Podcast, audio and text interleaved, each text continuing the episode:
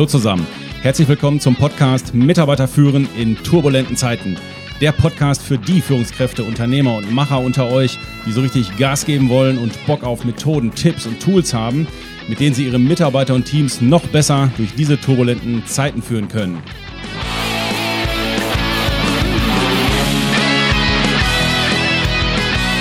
Mein Name ist Thomas Pütter und heute geht es um das Thema Opferrolle bzw. warum sich manche darin so wohlfühlen. Aber viel wichtiger noch, was können wir tun, um zum Beispiel einen Kollegen da rauszuholen. Ja, mein Lieben, die Opferrolle ist vermutlich mit Abstand eine der beliebtesten Rollen äh, auf der Bühne des Berufsalltags. Wer sich ungerecht behandelt fühlt, notorisch übergangen oder benachteiligt fühlt, schlüpft halt gerne in diese Mi-Mi-Mi-Rolle. Und äh, klar, ist ja auch einfacher, sich zu beklagen, als, aus der, als sich aus der Komfortzone herauszubewegen. Wir reden in diesem Zusammenhang auch von dem sogenannten Problemgewinn. Was ist das? Problemgewinn heißt, wenn es sich jemand in der Opferrolle bequem gemacht hat, erreicht er subjektiv gesehen vielleicht Vorteile, die er ohne die Opferrolle gar nicht gehabt hätte. Ne? Zum Beispiel, man lässt ihn in Ruhe, man erhält mehr Aufmerksamkeit in der Opferrolle. Die Latte wird nicht mehr so hochgelegt im Sinne der Vorgaben. Ne? Die unterdurchschnittliche Performance wird erst gar nicht mehr angesprochen, weil man ist ja das Opfer und so weiter. Dadurch entsteht manchmal so eine subtile moralische Überlegenheit, ne, so nach dem Motto, so gedacht, ne, ja, schämt euch, wie ihr hier auf mir rumtrampelt. Das ist total schräg, aber ist so, ne?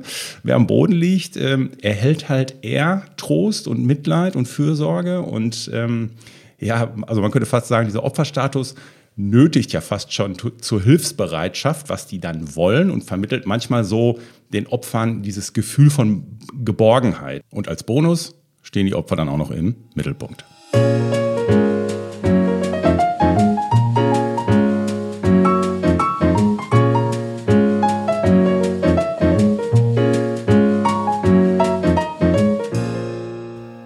Vielleicht noch ein kleiner Disclaimer vorab. Wir haben ja alle mal schlechte Tage und äh, wir kriegen hier und da mal einen mit äh, und dann blasen wir halt selber auch Trübsal und bedauern uns, sind resigniert oder auch verletzt. Das ist menschlich und das ist ja alles klar. Ne? So, davon reden wir ja heute nicht. Aber irgendwann ähm, fangen wir uns da im Regelfall ja auch wieder.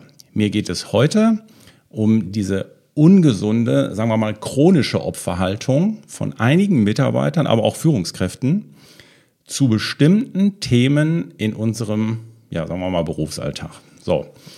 Wie gehen wir jetzt daran? Konkret nehmen wir mal den, also ich meine den Fall, wenn wir als Führungskräfte wahrnehmen, dass ein Mitarbeiter oder ein Führungskollege, das habe ich auch häufig, auch selbst auf Geschäftsführerebene, zu bestimmten Themen haben die die Tendenz, sich immer wieder nur zu beklagen und zu jammern. Machst du irgendein bestimmtes Thema auf, ja, ja, nee, ja, genau.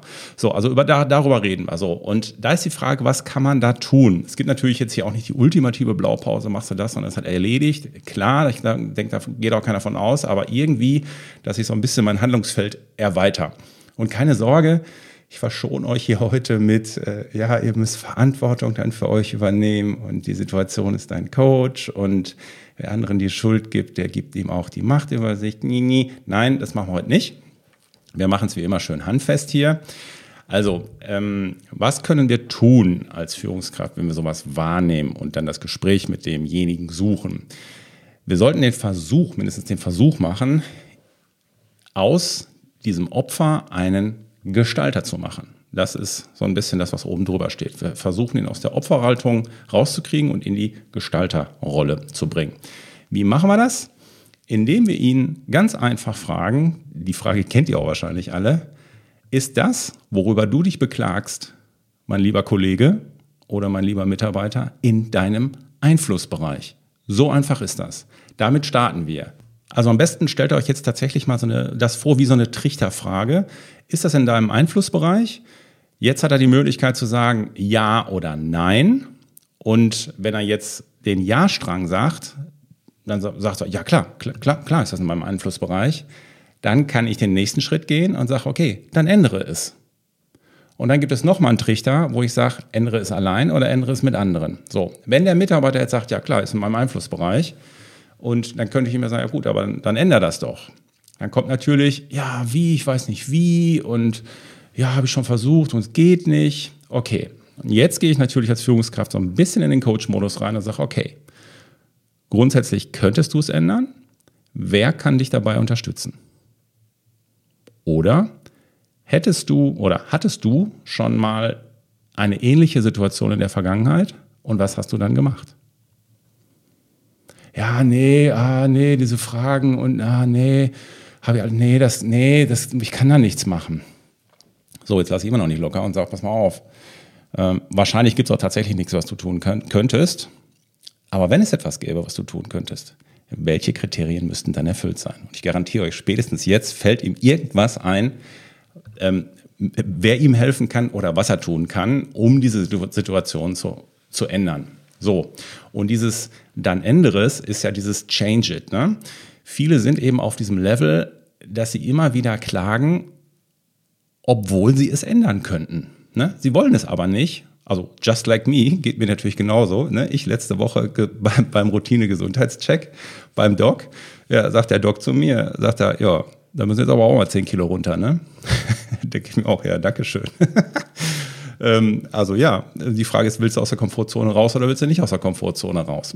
Ein Klassiker, den ich immer wieder erlebe in den Unternehmen, wirklich, wo, ne, wo ich dann höre, ja, Pü, die Performance von dem Team, ne, die Performance von dem Abteilungsleiter, die Performance von dem Geschäftsbereich ist nicht so, wie wir uns das vorstellen. Kannst du da nicht mal gucken? Kannst du da nicht mal so ein Performance-Coaching machen?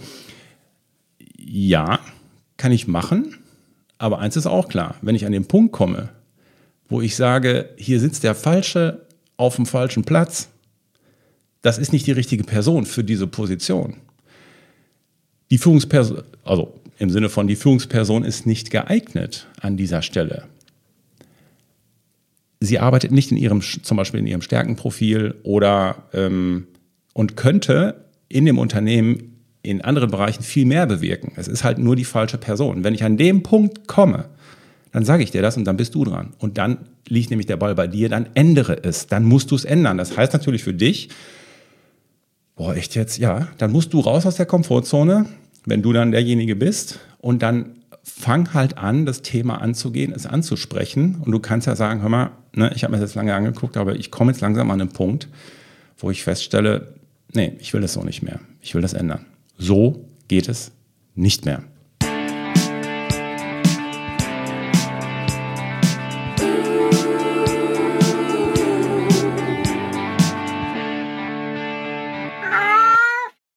Die Denkneue Katzen-Showband aus ihrem Galactic Headquarter in Dresden. Yes. So, also, wir fragen das Opfer, das ist auch fies gesagt, ne? wir fragen das Opfer, ist es in deinem Einflussbereich, über was du dich hier gerade beklagst? So, wie gesagt, Mitarbeiter kann sagen ja, dann würde ich sagen, okay, ändere es, ändere es allein oder ändere es mit anderen. Ähm, ja, aber ne, und so, und dann lege ich halt die Fragen nochmal nach. Die zweite Variante ist ja, dass er sagt, äh, dass er den Nein-Strang nimmt. Dann kann ich sagen, okay, ähm, nee, ist nicht in deinem Einflussbereich, okay, alles klar. Dann kommt quasi Love It. Dann würde ich sagen, weißt du was? Wenn es nicht in deinem Einflussbereich ist, dann such dir eine Einstellung dazu und akzeptiere die normative Kraft des Faktischen. Man könnte auch sagen, akzeptiere es einfach. Es ist so. Punkt. Und reg dich nicht mehr darüber auf. Du kannst sie nicht alle töten. Das ist die zweite, also die eine Variante von Nein. Und die zweite Variante von Nein ist Leave it. Ja, dann kann ich sagen, okay, wenn die Situation nicht in deinem Einflussbereich ist, du aber betroffen bist und es dich trotzdem nervt, dann überleg halt, ob du aus dieser Situation rausgehen kannst. Was heißt das konkret? Ja, dann, okay, dann geh doch aus dem Projekt raus. Dann sag, nee, kann ich so nicht machen, habe ich keinen Bock drauf, geht nicht, funktioniert nicht. Ich gehe aus dem Projekt an dieser Stelle raus. Du hast keinen, ne, du hast keinen Einfluss auf das ungehobelte Verhalten deines Kunden.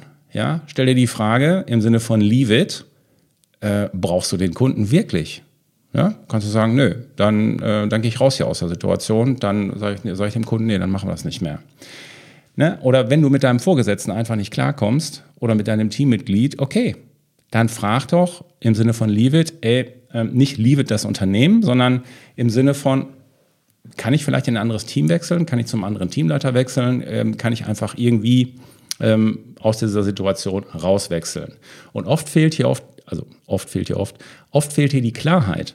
Das Leave it ist nämlich eine Entscheidung und es ist nicht, dass ich es liegen lasse und laufen lasse. So wird es manchmal falsch verstanden.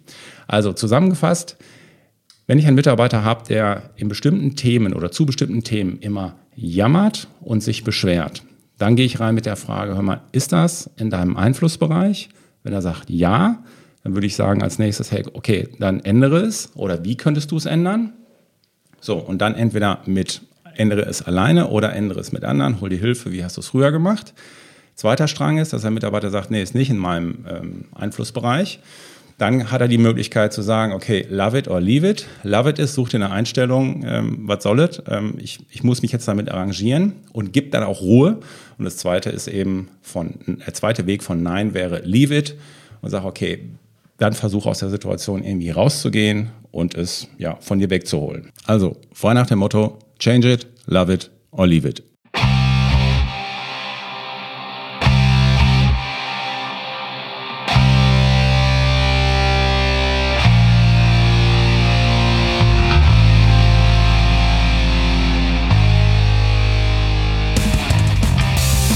Ein anderer Grund, warum wir manchmal in der Opferrolle landen, ist der Vergleich. Im Vergleich liegt immer Leid. Sich mit anderen zu vergleichen, führt dich weg von dir. Schau also nur auf dich und vor allem vergiss nie, woher du kommst. Es gibt immer einen, der besser ist, der mehr hat oder der mehr zu sein scheint als du. Das Vergleichen ist immer das Ende des Glücks und der Anfang der Unzufriedenheit. Also hör auf, dich mit anderen zu vergleichen. Jede Ausrede ist eine Chance, weniger es anzugehen. Meine Lieben, alles weitere zu uns gibt es auf www.denk-neu.com. Ich bin für heute weg. Euer Hü.